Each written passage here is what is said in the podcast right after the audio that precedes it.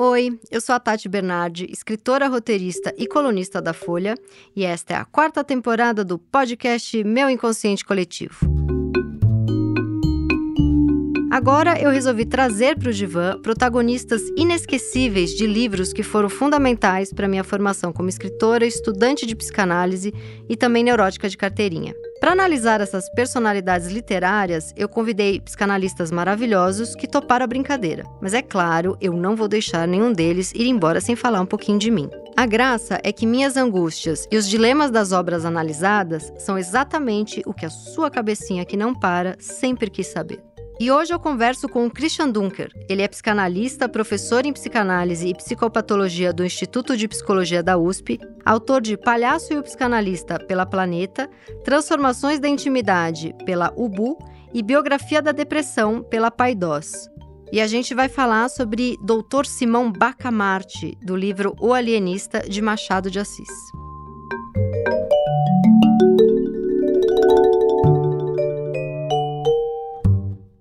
E hoje eu estou aqui com o incrível Christian Dunker para conversar, na verdade, para analisar esse grande paciente, o Dr. Simão Bacamarte, do conto Alienista de Machado de Assis. É, o Dr. Simão Bacamarte, que era o maior dos médicos do Brasil, que dizia que a caridade é o sal das coisas. É, ele dividia os enfermeiros entre furiosos e mansos. Internou até um doente claramente artista que dizia: se um dia eu falasse, todas as estrelas se despregariam do céu. Enfim, o Dr. Simão Bacamarte sai internando toda a cidade de Itaguaí. Se você ainda não leu o conto do Machado de Assis, O Alienista, saiba que vamos dar muitos spoilers nesse podcast. E então é uma, um ótimo, uma ótima desculpa para você correr e ler este conto, que é perfeito como tudo de Machado de Assis. Bom, vamos lá, Cristian. A primeira pergunta que tem tudo a ver com a frase do Caetano de perto ninguém é normal. Ah, e uma coisa importante, né? No, no conto, Machado de Assis deixa bem claro que o doutor Simão Bacamarte não era um cara que tinha interesses financeiros, não era um corrupto, ele simplesmente foi estudar todas as pessoas ali de perto e viu que tinha traço de loucura em todo mundo. Então vamos lá, Christian, é isso mesmo? Tem traço de loucura em todo mundo? Eu uh, tendo a confirmar a sabedoria bacamartiana é, com o melhor que a gente pôde produzir em termos de reflexão assim sobre a psicopatologia, sobre a filosofia da loucura. Vamos considerar assim é, a literatura parte disso, a antropologia parte disso, a sociologia parte disso também. É, que o Lacan sintetizou com essa afirmação né, de que o pior diagnóstico é o diagnóstico de normalidade esse é incurável, esse é, coloca alguém assim no limiar do, do inumano, né? porque é próprio da humanidade, é próprio da nossa experiência de liberdade, inclusive, que ela venha misturada, que ela venha é, combinada com isso que em todas as épocas a gente chamou genericamente de loucura. Sem a loucura, seríamos seres assim amputados né, de uma parte de nossa própria humanidade. Como o conto, ele, ele, ele mostra isso muito bem, não é? Christian, e o doutor Simão Bacamarte diz que escolheu uma mulher para casar que não era nem bonita nem simpática e que seria ótima para gerar bons filhos, né? Como se ele estivesse fazendo um, um estudo apurado dessa genética. Me parece que ele tenta se agarrar ali a alguma coisa prática, fria, matemática. Eu não sei se ele tá com medo de se apaixonar e isso despertar alguma loucura dentro dele, ou se ele tá com medo da loucura dessa mulher. O que, que você acha que aconteceu? Por que, que ele escolhe uma mulher dentro de tantas regras? Acho que mais ou menos. Ela foi descobrindo a própria loucura ao, ao longo do, do processo de internação, ao longo uh, da forma como ele foi interpretando a posição dos políticos, da massa que, que se insurge contra ele num dado momento, né? Mas uh, quanto à dona Evarista, a esposa que foi assim selecionada pelos seus dotes e pela sua compleição, isso é um, é um ótimo retrato de uma teoria que era uma teoria assim absolutamente consolidada à época do conto, 1881, que era chamada teoria da degenerescência, desenvolvida pelo Morel, né, popularizada pelo Morel, e que no fundo associava as uh, doenças mentais com degradações da raça e das famílias. Né? Então você teria sujeitos que seriam protótipos da normalidade, e conforme os casamentos, conforme eles iam uh, uh, se misturando, se produziam então variações que eram a origem do patológico. Né? Então, quando o, o, conto começa com essa ideia de que ele, ele escolheu a esposa dele por critérios científicos também, é isso que está aludido, é que ele escolheu uma, uma reprodutora normal. Tava com medo da genética da loucura? Exatamente.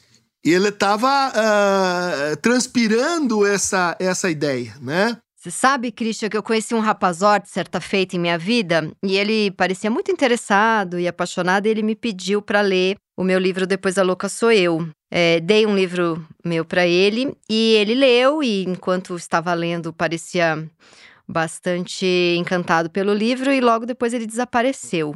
Será que a loucura do outro funciona como um espelho muito assustador? Mas também é o que muitas pessoas têm de mais atraente. Christian, mas eu queria insistir aqui que eu acho que o Dr. Simão Bacamarte, ele estava com medo de se apaixonar e essa paixonite despertar nele alguma loucura, né? Porque como você falou, a loucura é encantadora. Então ele escolhe essa mulher que diz ele que aparentemente não vai dar nenhuma genética de loucura para os rebentos que eles poderiam vir a ter, mas o que eu acho que ele estava com medo era de sair desse lugar prático, científico, ele estava com medo das próprias emoções, não sei. E depois ele acaba internando até essa mulher, né? Só porque ela não consegue escolher uma roupa para ir para uma festa com ele, enfim. Esse livro é muito incrível.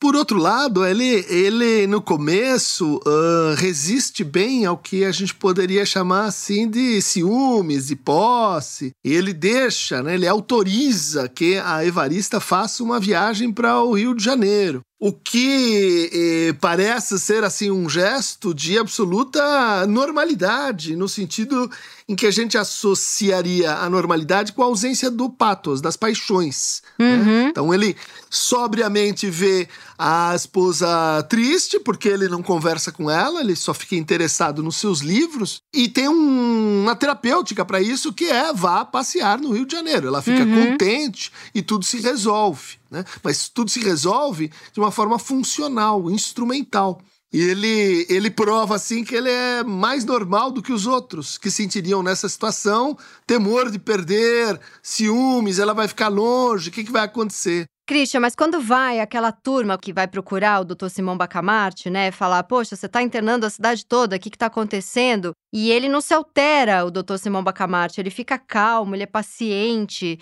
Fiquei tentando analisar onde que o Machado de Assis queria chegar com esse comportamento desse personagem. É, uma pessoa que não se altera é o mais louco de todos, de repente, porque no final o, o Dr. Simão Bacamarte entende que ele tem que se internar, né? Que ele talvez seja o único louco ali. É, acho que aí o Machado tá elegendo para imagem da, da normalidade uma atitude que voltou a estar tá na moda recentemente, que é o estoicismo.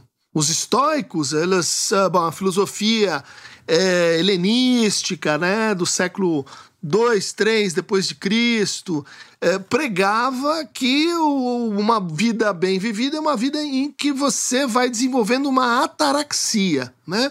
Uma capacidade de indiferença com relação ao mundo e aos outros, porque essa indiferença te protege. Né? Você não vai temer a morte, você não vai temer a incerteza, porque você vai se convencendo que, no fundo, tudo isso só está passando no mundo onde você não consegue controlar. Se você se orientar para dentro de si, ali você pode se controlar, se domesticar, se disciplinar e com isso produzir uma espécie de colchão que te separa do outro, que te separa do mundo, te separa da vida também. E esse personagem, ele, ele responde a uma espécie assim de estoico bem resolvido. De estoico que até o fim conduz ele mesmo para dentro do, do hospício numa calma, numa racionalidade, numa complacência é, digna dessa vamos dizer assim, atitude filosófica, que seria um pouco assim uma espécie de diagnóstico, de contradiagnóstico para o Brasil Brasil daquele momento, ainda pré-republicano, é, ele entendia que tinha paixão demais por aqui, que tinha uh, irracionalidade demais, indeterminação demais. Como é que nós víamos o europeu? Ele é o estoico, ele é o autocontrolado, ele é capaz de discriminar a esfera pública e privada, ele é capaz de domesticar suas paixões. Ô, Christian, mas você foi falando e eu fui é, pensando em mim, né? Que é uma marca registrada desse, deste programa, falar um pouco de mim. Mas eu fui pensando nesse cara sobre-humano, super-humano. E aí eu lembrei que quando eu tive crise de pânico há uns anos, a grande questão era um medo de falta de controle do corpo. E se eu passar mal? E se eu tiver uma dor de barriga? E se eu tiver um enjoo? E se eu tiver, sei lá, começar a chorar desesperadamente? Alguma coisa de falta de controle associada a um corpo que se comporta de, de uma forma meio animal e não um corpo para viver em sociedade, um corpo humano, um corpo para viver na cultura, né? Tudo aquilo que a gente já leu que Freud fala, né? Desse corpo que precisa de uma, de uma máscara, de uma. Enfim, de um, de um comportamento social. Então eu tinha medo desse, desse animal em mim que ia, de repente, é, romper com as barreiras do, do, do social em mim e sair cagando pelo meio do mato. E aí eu fico pensando nisso que você está falando do sobre-humano, do super-humano, que está acima do mundano, né? É uma ótima imagem essa, Tati. É, seria assim aquela pessoa que ela é marionete de si mesma. Né? Uhum. Ela tá no mundo, mas ela tá assim operando os fios, né? Controlando cada comportamento que ela tem, cada impressão que ela cria no outro, né? Ela tem um autodomínio completo de si. Então, a partir desse, dessa figura, se a gente inverter isso, a gente chega no, no que você contou, né? Que é essa experiência que veste culturalmente a loucura. Quando você diz assim, eu, quando enlouqueço no pânico, visto aqueles traços que eu entendo que a minha cultura. Me manda controlar. É, me manda controlar. Exatamente, me manda controlar. Né? Então, uh, é, é essa ideia de que os seus sentimentos morais vão ser suspensos. São três, né? Nojo, né? Você falou aí do, do cocô, culpa e vergonha.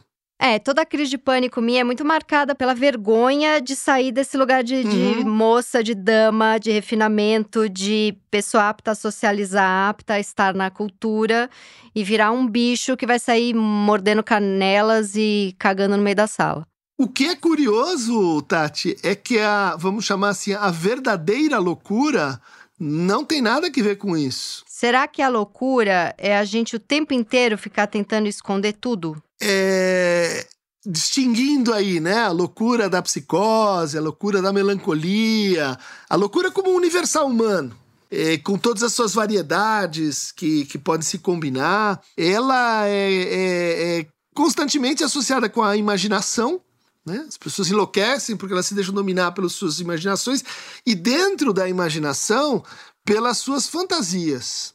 Né? Então, a gente figura assim: o louco é aquele que pega as coisas íntimas, que tem que ficar dentro do banheiro ou na cama, e põe a céu aberto. Você sabe que eu observo dois casos de loucura muito próximos assim de mim? Duas pessoas da mesma família, né? Um é uma loucura psicótica, né? Atravessou ali a linha. E o outro é uma loucura que ficou dentro ali da, da neurose, né? Tá, ainda tem uma borda ali, dá para dizer que tá dentro da neurose.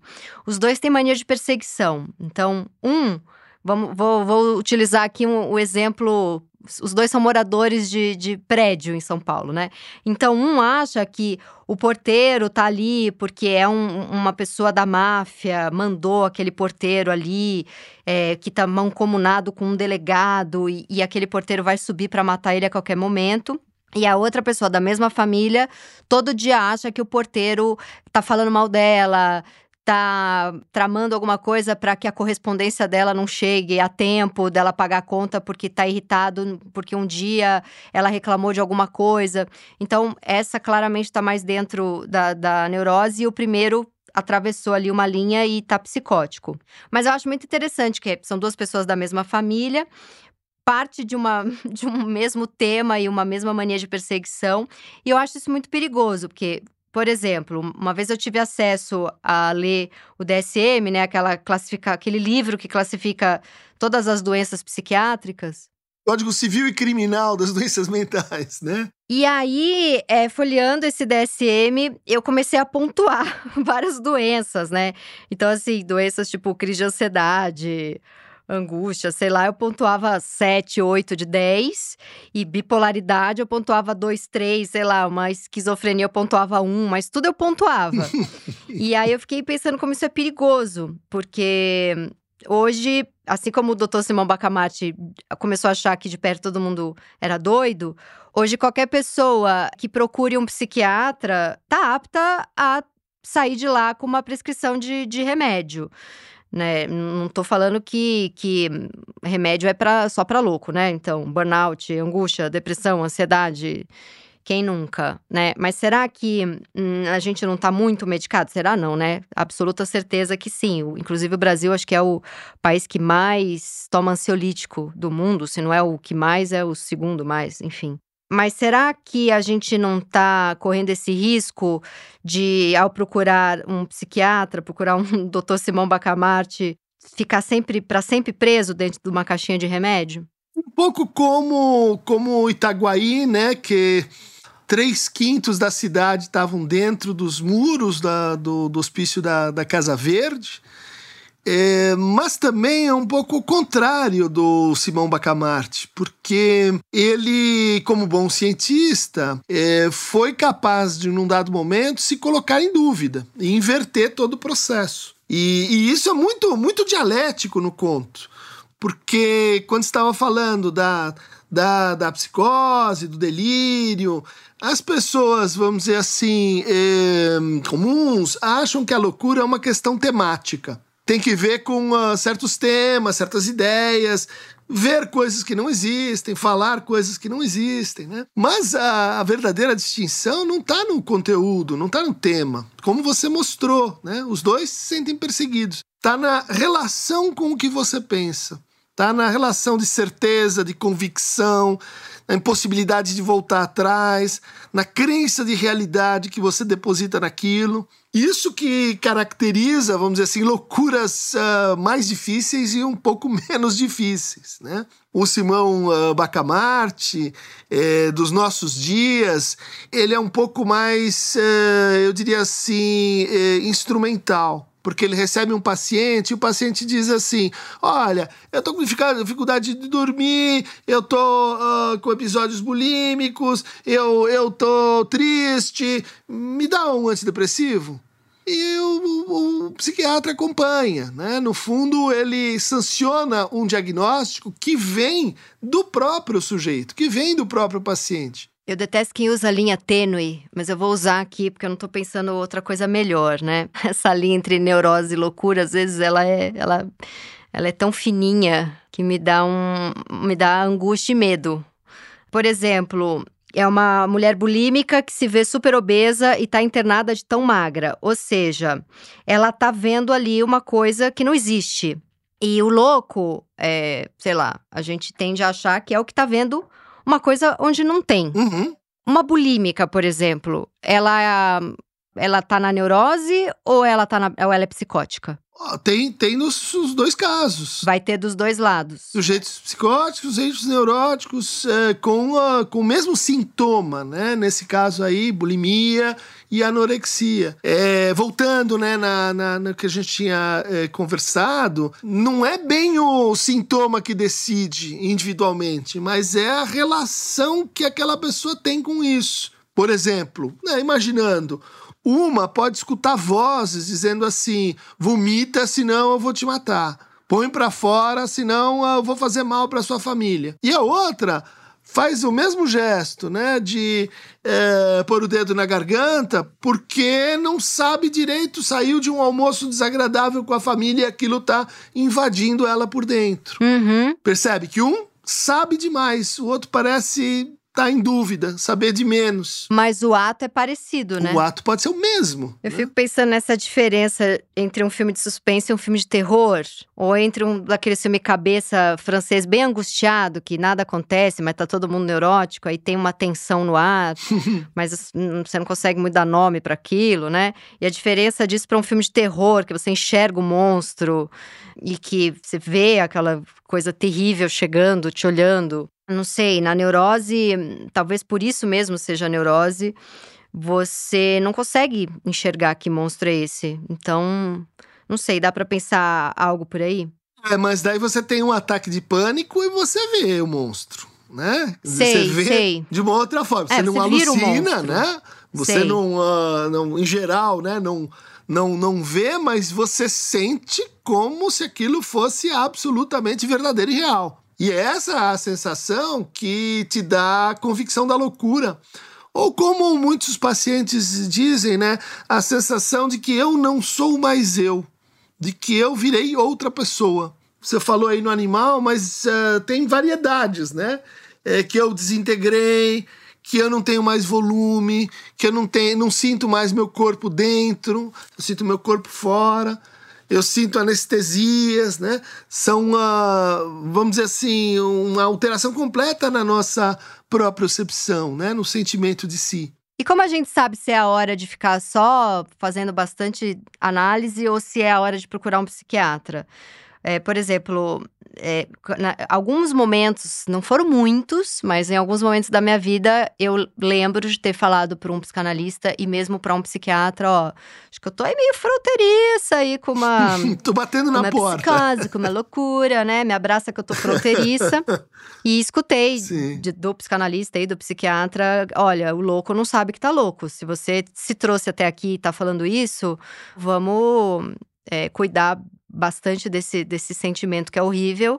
Mas acho que por enquanto você tá só dormindo de conchinha com a sua neurose. Uhum. Por exemplo, na minha gravidez, como eu passei mal, muito mal no começo e não conseguia ganhar peso, eu entrei numa questão muito profunda de eh, que eu queria muito ser mãe, eu queria muito que aquele bebê vingasse e desse certo.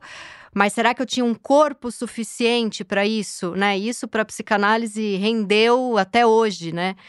Porque a, a pira era muito, bom, eu só vomito, eu passo muito mal, não consigo comer, eu tenho muito mal-estar e, e eu não tô ganhando peso.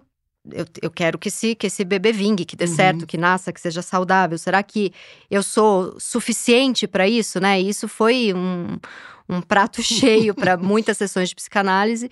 E por isso, psicanálise, te amo, é, você é tudo na minha vida. E por isso, é, mais 80 temporadas desse podcast, por favor. Mas ali eu me senti muito, muito maluca durante a gravidez, né? Com esses pensamentos. Quando a gente atravessa, sai da neurose e, e fica mais psicótico, a gente tem alguma ideia? Tem como a gente ter alguma ideia de que a gente tá louco? É um traço, né? É um traço e, em geral, assim, a gente começa a ficar com raiva de quem é, vem com a mensagem de, assim, vamos, vamos considerar a hipótese que talvez não seja bem assim, né? Mas uma coisa que no teu relato eu acho que é importante, assim, da gente dizer é que é, a gente tem esse preconceito de achar que a mente é uma coisa ideal de que a nossa cabeça, e, portanto o psicológico, é algo que tem que ver com pensamentos, com afetos, com imaginações, com fantasias, mas tudo mental. A experiência da loucura, ela, quanto mais você se aproxima dela, mais você começa a perceber que o, o seu corpo é psíquico. São aquelas pessoas que falam que não estão vendo o braço, que não estão vendo a perna. Acho que eu já li sobre isso, né? Que chegam de frente para um psiquiatra e não estão se vendo fragmentadas ou não conseguem ver partes do corpo. Sim, aí num caso, num caso grave, né? Uma, uma síndrome de Cotard, acontece isso. Mas numa, numa forma muito mais breve, né? É, a- o, o corpo, ele, ele vive sensações. Ele, o corpo pensa, o corpo imagina coisas, né? E, e- e isso é muito, muito interessante na descoberta do Freud. Começou por aí. Ele começou sacando que eh, essa relação que a gente tem normalopática, de que o corpo é uma coisa, a mente é outra, não funciona assim mesmo. É mais, como você falou, filme de terror, Frankenstein, vampiro, zumbi, em que o, o braço ganha vida própria, em que quando a gente fica grávida parece que é um alien, é, e, e, que é, a gente não está no comando. E acho que o Freud dizia que não tinha análise, né, para o psicótico. Você acha que a pessoa que está psicótica dá para fazer uma. dá para ser analisada? É, ele dizia que, que, a psicanálise não, não, não teria como ajudar, porque, bom, uh, é, o vínculo que o psicótico faria com o outro uh, não seria um vínculo de transferência, não seria no entender dele, assim, um vínculo de pesquisa e investigação sobre o inconsciente. E você concorda com isso? Não, não, isso foi uma ideia completamente assim a, a, abandonada, né? Porque no fundo refletia só um entendimento meio restrito do que, que é a transferência e do que, que é o processo psicanalítico. Né? Você tem é, uh, outros recursos. O fato é que a clínica é diferente, daí a importância da gente uh, pesar bem e, e com, uh, com rigor essa diferença, porque eh, você trata um neurótico diferente do psicótico e ambos podem se beneficiar da análise. E dá para um, uma pessoa psicótica ficar só em análise, não ter o acompanhamento de um psiquiatra, não tomar remédio? Existe a chance de reverter só com a psicanálise? Olha, a maior parte dos casos que a gente conhece desse tipo são psicóticos que jamais tiveram um surto, que jamais tiveram uma crise, que têm uma vida organizada, que tem uma relação com a realidade que é bastante funcional, tenha laços protetivos, que tem uma, uma organização de realidade que não confronta muito o sujeito com, uh, com certos uh, conflitos, né? É, mas na minha ignorância, eu achava que estar psicótico já é estar em surto. Não. Mesmo que tenha sido com, sei lá, 3, 4 anos de idade, que é, até onde eu sei, tá ali já, né, desde essa idade. É. Mas na minha ignorância eu achava que não o surto que sai quebrando tudo ou que claramente é um hum, surto. Então. Mas aquele que mesmo só o psicanalista vai ver, aquele já é um surto também. Não, é, justamente essa é uma das ideias mais importantes assim do Lacan, né? Na, na sua teorização sobre a psicose, né? Que inclusive vai é, ajudar a gente a, a, separar isso assim de que não, o psicótico então ele está sempre alucinando, ele está sempre delirando, ele esse é o psicótico em crise, esse é o psicótico desorganizado. Isso não é necessário. Mas aí, como que a gente sabe que a pessoa é psicótica? Se a gente não tá vendo ela, uhum. sei lá, estranha? Porque eu acho que esse estranho já é o surto, entendeu? Isso! Correram rios de livros em cima disso. Dá para saber, dá para saber pelo pelo tipo de transferência, por exemplo, pela maneira como a pessoa se relaciona com, o, com os sonhos, com os seus sintomas, como a, a, pessoa, vamos dizer assim, se divide, como ela lida com as suas divisões subjetivas, né? É, isso, quer dizer, requer uma clínica mais fina. Se olhando de longe, é, quando você tem um quadro grave, desencadeado, aí é fácil. Aí você diz, ah, aqui tem uma psicose. Sim, sim, sim. O, o mais desafiante é quando você percebe que tem uma psicose e ela pode não, não se desencadear. Né? A vida toda. Tá ali. É, é, é, não é uma ideia muito confortável essa, porque a gente começa Olha, a pensar. Olha, Cristian, você, que... como o, o, o maior, o, não, o grande mas... psicanalista desse país, já deve estar tá percebendo que eu estou ficando é... com bastante medo. Pois ela já ela está ali, né? A loucura está ali, à espreita, só, só esperando para a gente fazer uma, uma dança. Mas, em geral, Tati, é, não são as, as pessoas assim, com uma trajetória de atribulação, de tormentos, né? De massacre de si, uh, de. Os, os, os, os uh, latinos tinham uma palavra para isso, né, que chama euton timorumenos, que é uma. Literalmente, é a pessoa que se comprar se atormentando. Sou eu. É uma é uma peça, né? É do, e quem um, faz isso está um... correndo mais risco ou menos risco de menos ficar psicótico? Risco. Ah, menos olha risco. lá, entendi. É, por isso que eu tô te falando, né? Você tá me acalmando, Christian. Eu tô achando isso tão é, bonito. É. Lê a peça do, do Terêncio, depois o Baudelaire fez uma poesia sobre, sobre isso, né? é, que fala assim de um pai que, que trata muito mal o filho, daí o filho sai de casa. E daí, para resolver o tormento que ele, que ele. o erro que ele fez, ele se emprega uh, como um escravo na fazenda vizinha. E daí fica se martirizando, né? Anos e anos, como se aquilo fosse trazer o filho de volta, né? Mas ele Entendi. se compraz naquela, naquela... Entendi, tem um ganho secundário violento ali, né? Exatamente. Agora... Naquela... Interessante pensar que o neurótico é aquele que acredita num pensamento ruim. Eu adoro quando o Freud diz algo parecido com isso. Sei lá, você tá irritada numa reunião e pensa, putz, eu poderia matar todas essas pessoas aqui dessa reunião. Uhum. E aí, porque você é muito neurótico, na hora você começa a passar mal, tem uma. Vai para um sintoma, dá uma gastrite, que é, é tipo você culpado de medo de achar que de fato você pode matar aquelas pessoas, né? Você acredita no, Uhum. no teu pensamento ruim. Qual que é a diferença para o psicótico? Ele nem tem medo desse pensamento? Ele, ele já tá tão misturado nisso? Qual que é a diferença? Eu vou fazer uma, uma consideração meio assim provo- provocativa, né? O é, que, que você diria se eu acreditasse que comando um pedaço de pão eu me transformo no corpo de uma pessoa que morreu há dois mil anos atrás e quando eu tomo vinho eu viro o sangue dessa pessoa? É, pois é, todo o Eu catolicismo. posso dizer que isso é bem louco, não é? Sei, sei. Dito dessa forma, é bem louco, mas. É, mas tá aí um país inteiro, né, que acredita, e que bom também, porque temos aí Covid, Bolsonaro. Exatamente. E acho que a fé faz muita gente conseguir sair da cama. É, o Freud tem uma, uma colocação que eu acho muito legal, que ele diz assim: a neurose ela tem duas faces, né? Na verdade, três, mas duas para começar. Uma que é assim, é como uma religião particular. É uma religião que é minha. Só eu, o meu culto, a minha reza, os meus deuses, os meus eh, sistemas, eh, eu inventei, ela é minha. E daí eu pratico ela todo dia, eu me consagro a ela. Minha vida às vezes vira ser um devoto da minha neurose, entendida como uma religião particular. Alternativa 2, né?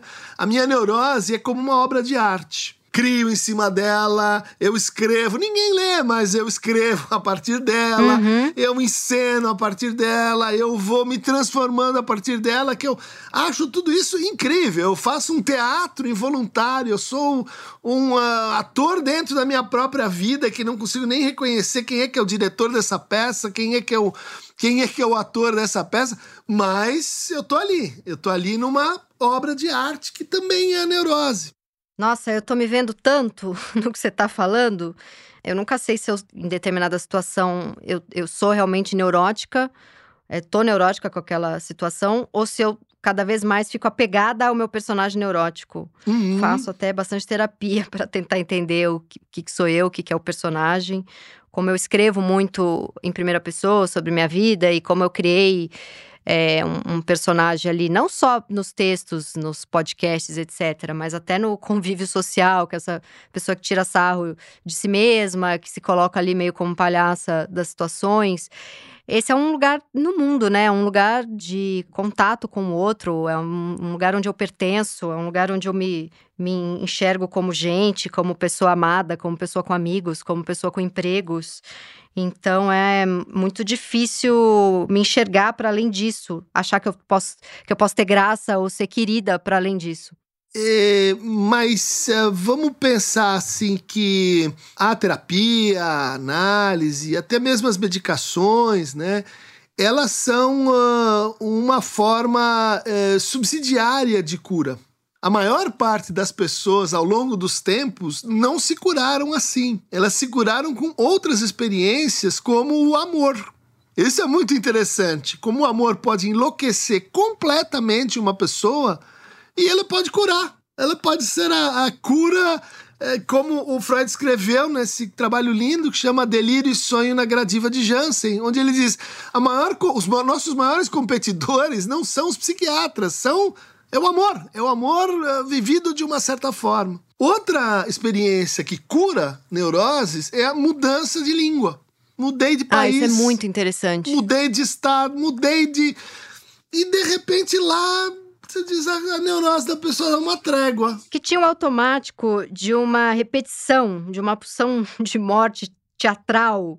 Sou louco, Uhum. sou louco, né? Bem interessante. Agora, para encerrar aqui, voltando para o Simão Bacamarte, você acha que ele estava tão apaixonado pela loucura, tão interessado, fetichizado pela loucura, que ele acabou soltando todo mundo, não por, porque baixou ali, eh, se tornou mais humilde, mais generoso, é, mas porque ele levou a, a loucura essa potência tão alta que, em vez de ser o maior dos médicos do Brasil, ele queria ser o maior dos loucos do Brasil? Vamos lembrar, né, que é, até três quartos do conto, os loucos são uh, aqueles que têm, sei lá, a mania de ter uma casa muito bonita, aquele que é generoso e dá o seu dinheiro para os outros, aquele que é, gosta de, de se exibir, coisas que a gente pode dizer assim, quase que uma virtude. Na parte final, a loucura ela se inverte, ela passa a ser a pessoa que assim é perfeita demais, é equilibrada demais, é estoica demais.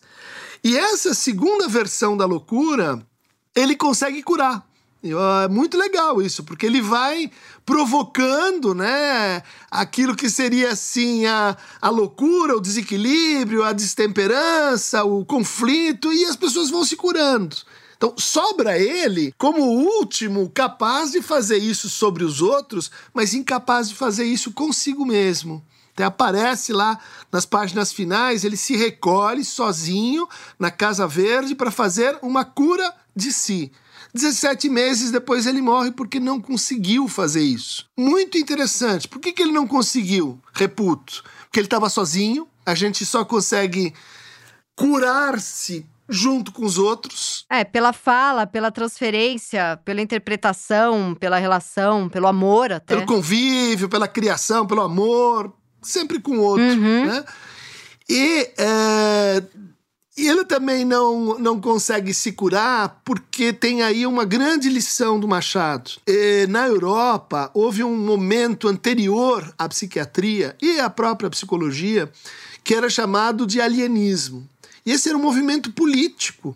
Pinel, por exemplo, era um alienista. Na Alemanha você tinha os uh, as arts, uh, Seelenarts, que são médicos da alma. São pessoas que estavam orientadas para o quê? Para a emancipação dos outros. Desalienar-se. Olha a palavra, alienação. Vai estar tá lá no Hegel, vai estar tá lá no Marx, vai estar tá lá num monte de autores dizendo: olha, a vida moderna ela nos faz sofrer porque ela é repleta de alienações. Em imagens, em ideias, em projetos, em produtos. Qual que é então a cura para isso? Desalienação. O alienista é um desalienador.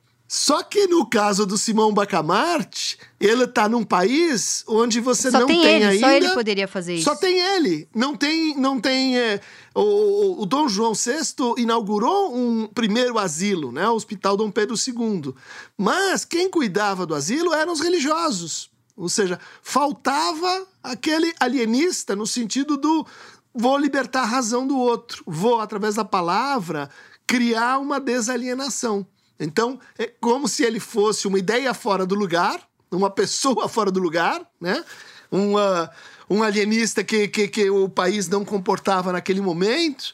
Por outro lado, o aviso de o que, que pode acontecer quando a gente importa as ideias de razão, de ciência, de Estado de outro lugar inadequado para nós. Christian, para variar, você foi perfeito, você arrasou. você é tão maravilhoso quanto Machado de Assis na minha vida. Poxa. Eu queria fazer uma temporada desse podcast chamada apenas Only Christian Dunker, pra gente fazer, sei lá, 30 programas seguidos, eu ficar ouvindo você falar para sempre. É. Vou aí criar problemas, é, vou competir com seu filho, que filma o seu YouTube, que eu amo, assisto tudo. Muito, muito obrigada. Beijão, Christian. Tchau. Braço, querida. Beijo. Tchau, tchau. Este foi o meu Inconsciente Coletivo, o podcast para onde a sua neurose sempre vai querer voltar. Eu sou a Tati Bernardi e a edição de som é da Zamundo Studio. Os episódios do meu Inconsciente Coletivo são publicados toda sexta-feira de manhã nos principais agregadores de podcast. Escute o seu inconsciente e siga a gente para não perder nenhum programa. Até semana que vem.